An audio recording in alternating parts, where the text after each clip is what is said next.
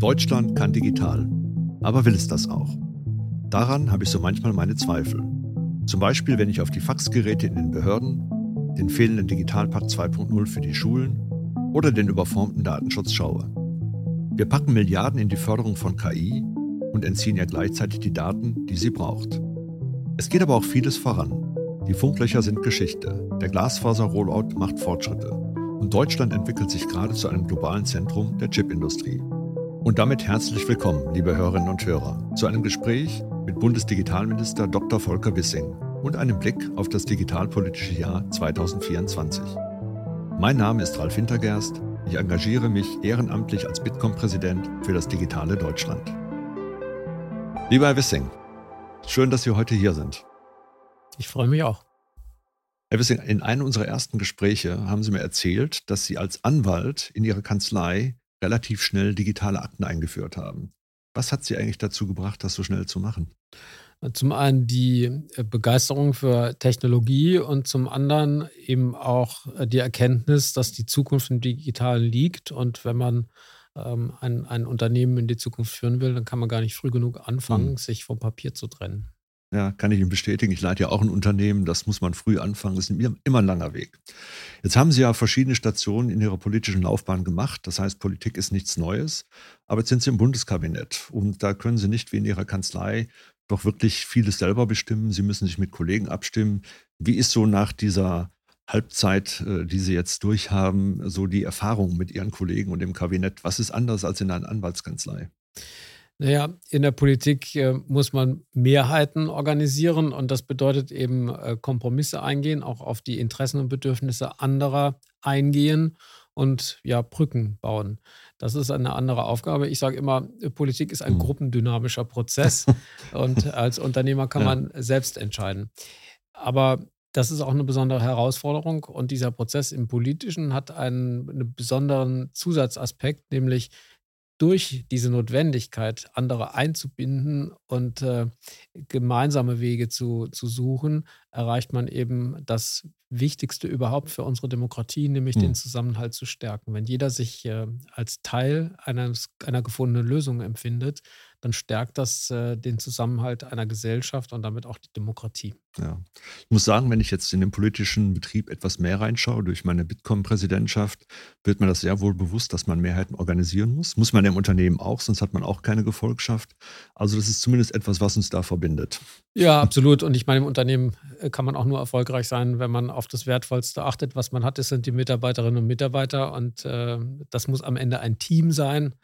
Und insofern ist das schon nicht ganz anders, aber natürlich äh, kann man als Minister nicht alles alleine entscheiden, sondern man muss schon mit einem, mit einem Kabinett sich abstimmen, einer Regierung insgesamt abstimmen und natürlich auch auf das Parlament Rücksicht nehmen, das letztlich ja das hm. Primat hm. bestimmt. Ja, also manchmal würde ich mir wünschen, dass die Minister etwas mehr Durchschlagskraft haben, aber das müssen wir separat besprechen. Jetzt sind Sie ja Digitalminister und wenn Sie zurückschauen, Sie haben auch eine Strategie entwickelt.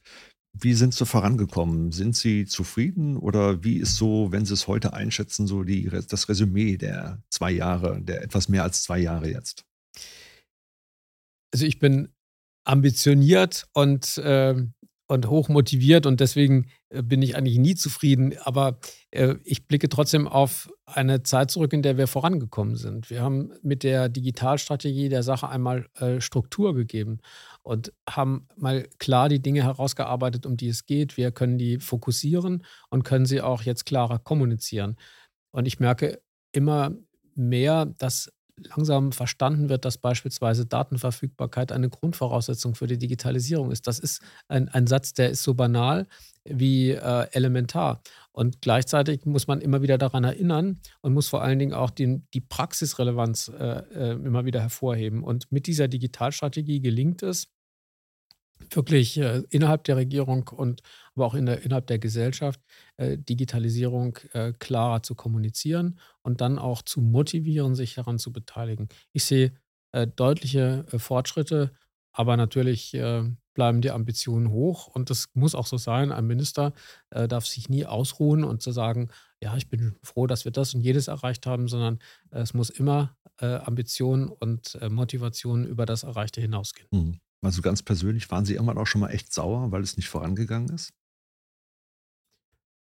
Nein, also ich finde, dass dem sollte man nicht mit, mit äh, negativen Emotionen begegnen, sondern einfach, äh, ich bin dann jemand, der eher dann sich eine Strategie überlegt, wie man, wie man äh, vorankommen kann. Also wenn ich sehe, etwas geht nicht schnell genug oder geht nicht äh, gut genug, dann muss man sich was überlegen. Und das ist dann die Herausforderung. Aber wissen Sie, in, der, in einer Demokratie gibt es ähm, eben die Notwendigkeit, einzubinden, Mehrheiten zu organisieren und auch ähm, auf diejenigen einzugehen, die eben sich ein langsameres Tempo wünschen und sie dann eben zu motivieren. Es ist für viele ein Problem, dass wir in, unserem, in unserer Verfassungsstruktur nicht disruptive, schnelle Schritte überall erreichen können. Auf der anderen Seite ist das auch äh, bewusst so angelegt, weil das natürlich auch für politische Stabilität sorgt und damit umzugehen, dass man einerseits ambitioniert bleibt und auf der anderen Seite auch akzeptiert, dass in einem komplizierten, äh, einer komplizierten Verflechtung im föderalen Staat die Dinge bewusst so angelegt sind, äh, dass nicht Einzelne so viel Macht haben, dass sie einfach den Hebel umlegen können und alles von einem Tag auf den anderen verändern können. Damit umzugehen, hm. ist, finde ich, auch etwas, was wir uns abverlangen und auch zumuten sollten, denn es ist ja hm. äh, so bewusst angelegt. Ja. ja, das mit der Ambition kann ich gut nachvollziehen und ich möchte sie auch bestätigen und auch mit dem Licht und Schatten, weil wir haben natürlich Themen, wo wir schnell sind, Themen, wo wir nicht so schnell sind. Und was oft in der öffentlichen Debatte vergessen wird, ist, dass wir wirkliche Fortschritte machen, wenn ich den Ausbau von 5G Breitband sehe, wo wir innerhalb von vier Jahren in der DESI-Studie von der Europäischen Union von Platz 18 auf Platz 4 gekommen sind. Da muss ich sagen, wenn wir wollen, kommen wir auch vorwärts. Jetzt haben Sie ja ein Ministerium, das zwei ganz große Transformationsthemen innehat, nämlich einmal die Digitalisierung und zum anderen die Mobilität. Wie viel Digitalisierung ist denn in der Mobilität? Wie verknüpft sich das? Also zunächst einmal das Beispiel, was Sie gebracht haben, dass wir bei, im Bereich der digitalen äh, Konnektivität so gut vorangekommen sind, das freut mich auch. Und ich glaube, das ist auch das Ergebnis einer sehr guten Strategie.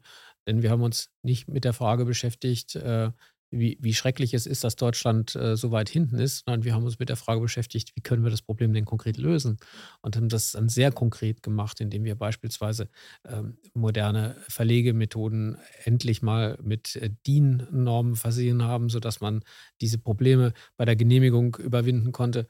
Also die Lösung lag hier im Konkreten und vor allen Dingen auch in einer sehr guten Zusammenarbeit mit dem privaten Sektor. Das ist auch notwendig, miteinander reden und immer wieder die Frage sich stellen, wie machen wir es denn? Mhm. Und sich nicht im, in der Lamoyanz oder in der Problembeschreibung zu verlieren. Und das ähm, ist etwas, was ich sehr schätze und was ich mir auch zum Ziel gemacht habe, in allen Bereichen äh, zu beherzigen. Ja, äh, wie digital ist die Mobilität? Ähm, nicht digital genug. Deswegen habe ich auch ähm, im ÖPNV mit dem Deutschland-Ticket eine äh, Initiative gestartet, um Digitalisierung da konsequent reinzubringen. Es war viel zu wenig äh, Digitalisierung. Die Datenverfügbarkeit ist äh, erschreckend schlecht gewesen. Ist jetzt noch nicht so gut, wie sie sein muss. Und wir wollen deshalb auch dort ambitioniert bleiben. Und insgesamt brauchen wir viel mehr Digitalisierung im Bereich der Mobilität, weil Mobilität klimaneutral zu organisieren eine große Herausforderung ist und weil wir unsere Infrastruktur auch viel intelligenter nutzen müssen in den nächsten Jahren. Wenn ich mir alleine anschaue, was für ein Wachstum im Verkehr prognostiziert wird, dann können wir das ja nicht damit beantworten, dass wir sagen, wir schaffen einfach immer mehr und immer mehr Infrastruktur. Äh, die Fläche ist begrenzt und auch die Ausbaukapazitäten sind in personeller und finanzieller Hinsicht begrenzt. Aber was wir noch viel stärker machen können, ist die vorhandene Infrastruktur äh, intelligenter und auch intensiver zu nutzen. Und das geht mit Digitalisierung multimodaler Verkehr, immer die, äh, den Verkehrsträger zu nutzen, der gerade in dem Moment, wo ich ihn äh, brauche, die beste ähm, Effizienz bietet. Das ist etwas, was wir noch nicht ausgereizt haben. Und hier sehe ich enorme Kapazitäten für unsere Gesellschaft. Das geht aber nur digital, denn dafür braucht man sehr viele Informationen, äh, in kurzer Zeit, ähm, die miteinander verbunden werden müssen. Und das geht nur mit äh, Digitalisierung und auch künstlicher Intelligenz. Und deswegen setzen wir ganz stark auf diesen Faktor. Ja.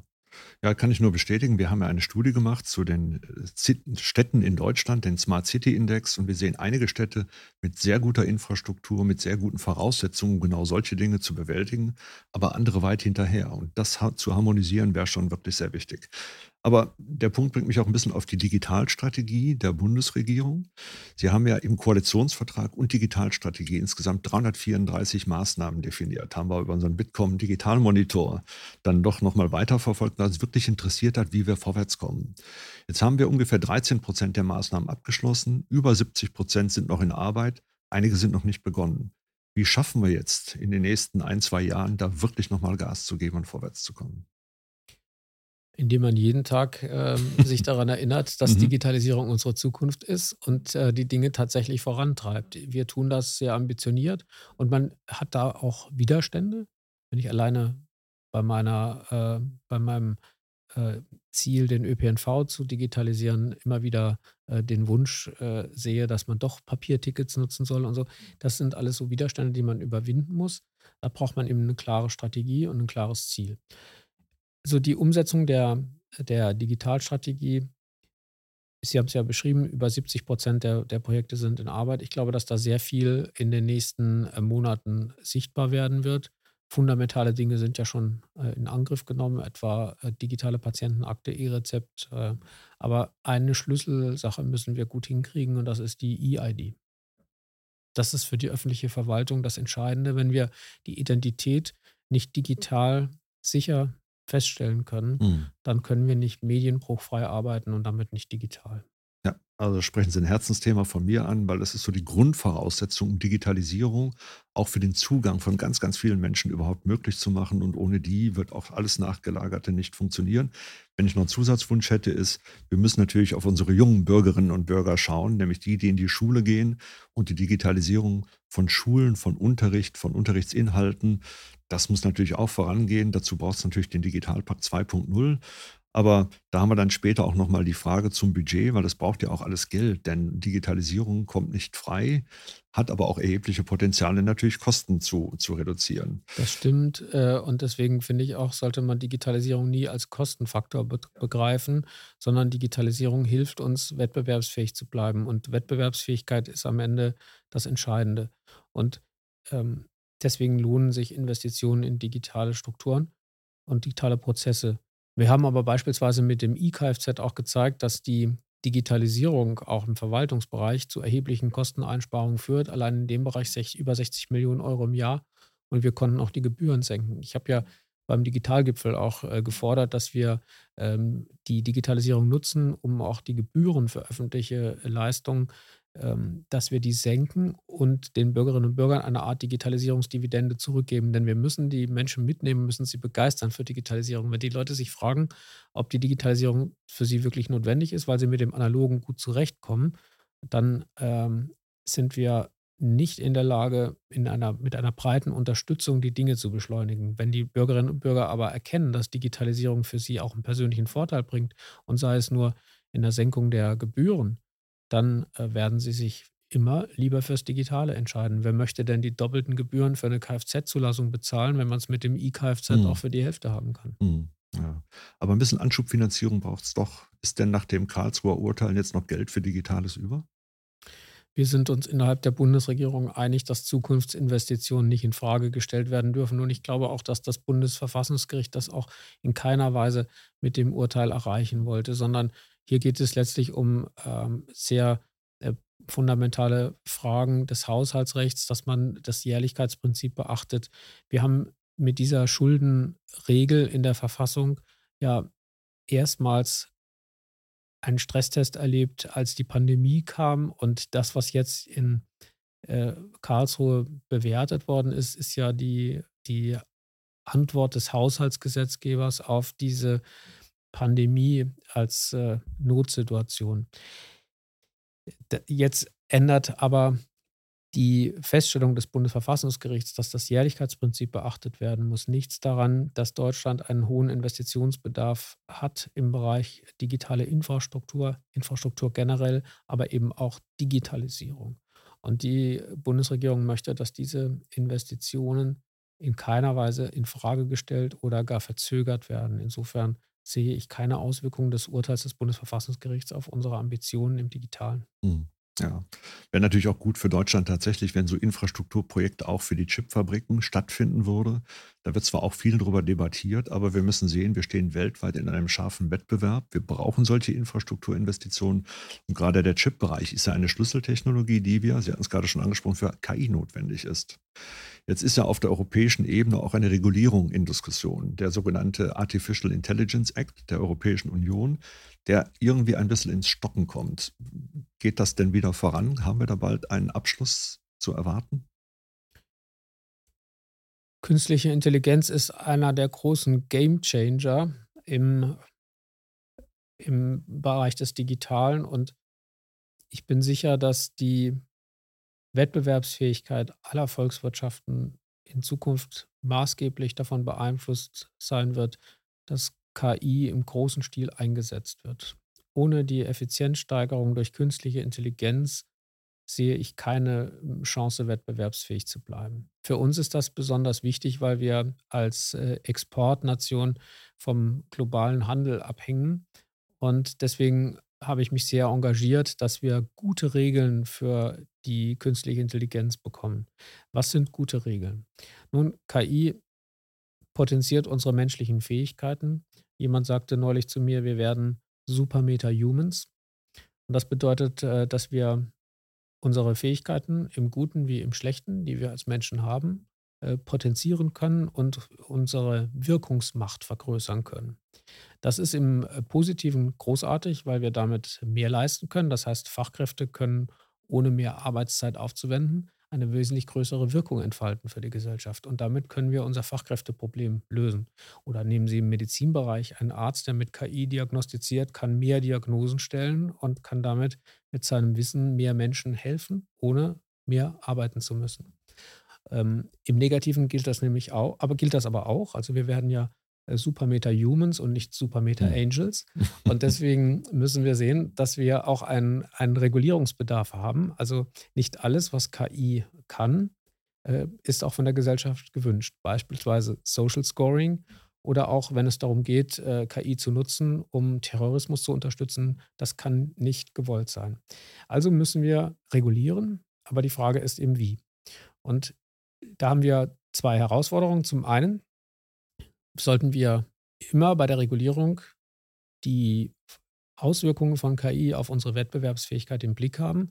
Das heißt, wir sollten nicht überregulieren, sondern wir sollten möglichst im europäischen und internationalen Gleichklang einheitlich regulieren. Ich habe mich deswegen dafür eingesetzt, dass wir auf G7-Ebene einen Code of Conduct erarbeitet haben, auch zusammen mit den äh, USA, um ein, in, ein, in einem einheitlichen Wettbewerbsumfeld zu starten. Gleichzeitig müssen wir äh, dafür sorgen, dass wir nicht falsch regulieren und wir wissen heute nicht, was für Fähigkeiten und Möglichkeiten die KI uns nächstes Jahr oder übernächstes Jahr bietet. Und deswegen sollten wir nicht diese Technologie regulieren, sondern wir sollten die Anwendungen regulieren ähm, und sollten bestimmte Dinge verbieten, von denen wir sagen, die wollen wir heute nicht, nächstes Jahr nicht und auch in zehn Jahren nicht. Beispielsweise Social Scoring. Aber die Technologie jetzt in Europa zu regulieren, ohne wirklich zu wissen, was für negative Auswirkungen diese Regulierung für äh, die Entwicklung von KI in Europa haben kann, das halte ich für einen Fehler. Denn man muss auch die eigene Souveränität immer mitdenken. Wir brauchen KI, um wettbewerbsfähig zu bleiben. Und deswegen müssen wir diese Technologie selbst beherrschen und dürfen sie nicht ähm, nur importieren. Wir haben ja in vielen anderen Bereichen gesehen, beispielsweise bei Medikamenten während der Pandemie, was es für Konsequenzen hat, wenn man sich in äh, die Abhängigkeit anderer begibt und plötzlich Lieferketten nicht funktionieren oder auch geopolitische Veränderungen dazu führen, dass vermeintlich vertrauenswürdige Partner ähm, kein Vertrauen verdienen. Das äh, sollten wir hier mitdenken. Und deswegen plädiere ich sehr dafür, dass wir nicht in einen Regulierungswettbewerb geraten, aber auch nicht in einen Deregulierungswettbewerb. Deswegen, je mehr wir international abstimmen können, umso besser. Und ich sehe bei dem AI Act ähm, eine Chance, die europäische Regulierung in einen internationalen Gleichklang zu bringen. Dafür setze ich mich auch ein. Ich habe aber mit Frankreich und Italien gemeinsam auch haben wir Grenzen aufgezeigt ähm, gegenüber dem Europäischen Parlament, das eine zu starke Tendenz hat, die Technologie frühzeitig zu regulieren, ohne dass irgendjemand weltweit die Konsequenzen dieser Regulierung überblicken kann. Ja, müssen nur noch die Daten damit sagen wir, einhernehmen, denn die KI braucht Daten, die sie auch verarbeiten kann. Aber Sie gehen ja noch einen Schritt weiter. Sie hatten kürzlich eine KI-Konferenz organisiert über Ihr Ministerium, haben auch die baltischen Staaten ähm, sozusagen gewinnen können, einen sogenannten Innovation Club zu formieren. Und ich habe das Papier gelesen mit den neun Punkten und fand die Worte wie Chance, wie Innovation, wie Wettbewerbsfähigkeit sehr oft in diesem Papier, was sehr ungewöhnlich ist für Papiere aus dem politischen Umfeld, insbesondere dann, wenn sie auf Zukunftstechnologien gehen. Ich fand das sehr positiv, weil es vorwärtsgerichtet ist. Aber was war Ihre persönliche Intention dahinter? Und wie stellen Sie sicher, dass wir nicht nur einen Innovation Club haben, sondern dass wir noch Leute haben, die oder andere Länder haben, die auch noch mit reingehen? Hm. Ich finde, wir haben allen Grund, optimistisch zu sein und vor allen Dingen auch unsere technologischen Möglichkeiten äh, stärker in den Blick zu nehmen. Und mich hat immer wieder äh, begeistert, wie gerade in den baltischen Staaten man mit Optimismus und Zuversicht die Technologie genutzt hat, um Probleme zu lösen, mit denen man analog gar nicht zurechtgekommen wäre. Und wir haben dort viele Beispiele, wie man mit Digitalisierung einen Mehrwert für alle schaffen kann. Sogar mehr Datenschutz beispielsweise, als wir ihn in Deutschland haben.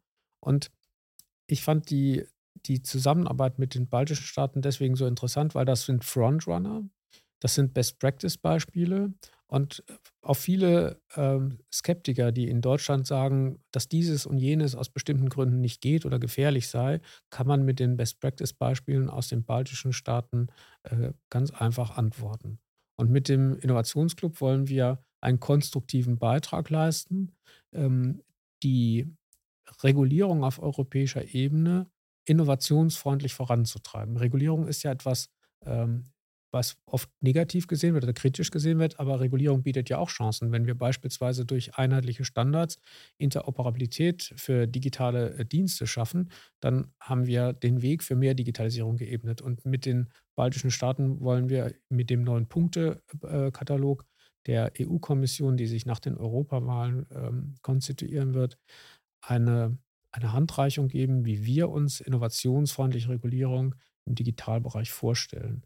Und ähm, ich höre schon, dass einige sich uns auch noch anschließen wollen in Europa. Die sind auch herzlich willkommen, weil ich glaube, so eine, eine Innovations, ein Innovationsclub, der, der optimistisch äh, und technologiegetrieben äh, Europa voranbringt, das können wir gut gebrauchen.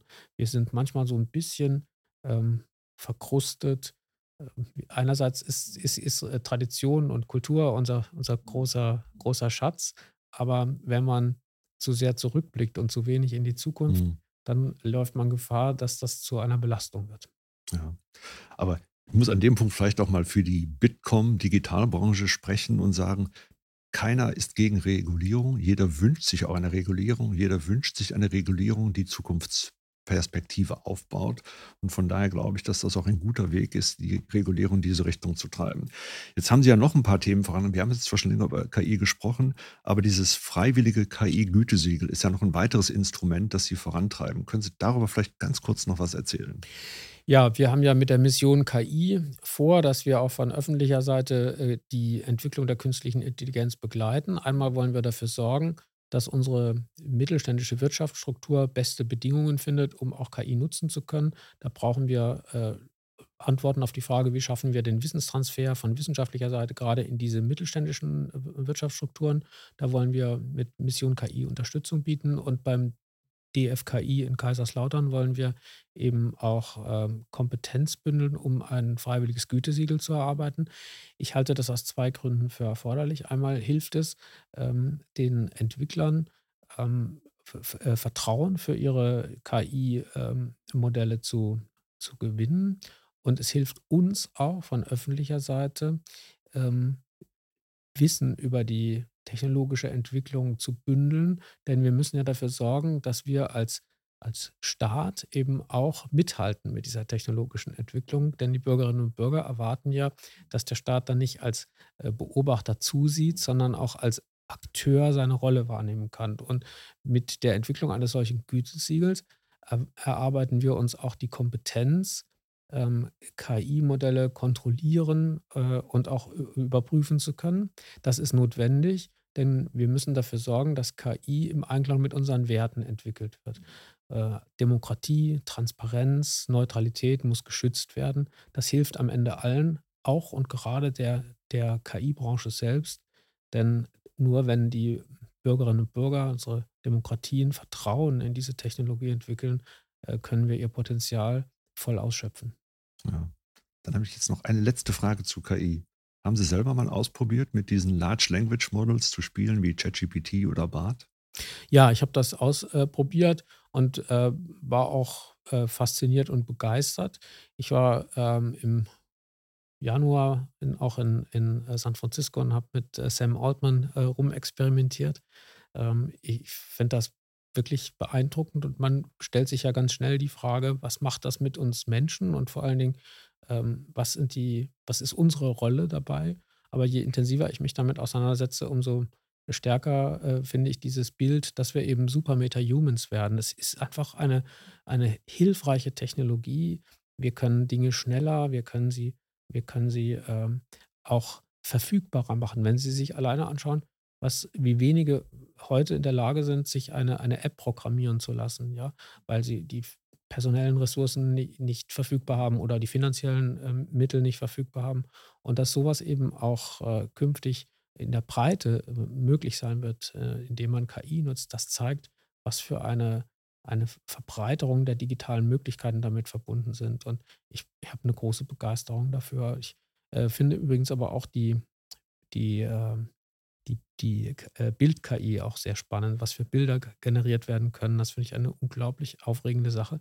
Ich habe deswegen, als ich bei meiner letzten USA-Reise äh, gefragt worden bin, was ich mir gerne ähm, so als Kulturbereich mal anschauen möchte, gesagt, ich will unbedingt ins MoMA und möchte diese, äh, diese KI-Kunst mir dort anschauen. Und äh, es war das Interessanteste dort fand ich die Menschen, die vor diesen, vor diesen Kunstwerken saßen, die kontinuierlich Kreativität generieren äh, und aus dem Staunen nicht mehr rauskamen. Also das war eine unglaublich interessante Erfahrung und es zeigt auch, äh, dass wir, dass wir hier wirklich eine neue Technologie haben, die die Menschheit äh, nicht nur begeistert, sondern die ihr auch mhm. viele Probleme ähm, helfen wird zu lösen.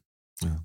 Jetzt sprechen wir die ganze Zeit eigentlich über Digitalisierung, über KI und die Kraft, die genau das für uns auch als Land hier in Deutschland schlichtweg bedeutet. Jetzt muss man es auch alles vorankriegen. Jetzt hat Ihre Partei, die FDP, in den Koalitionsverhandlungen vorgeschlagen, ein reines Digitalministerium zu machen, das sich ausschließlich darauf fokussiert, auch mit Ressorts und mit mit, mit Kraft ausgestattet, dass es umgesetzt werden kann.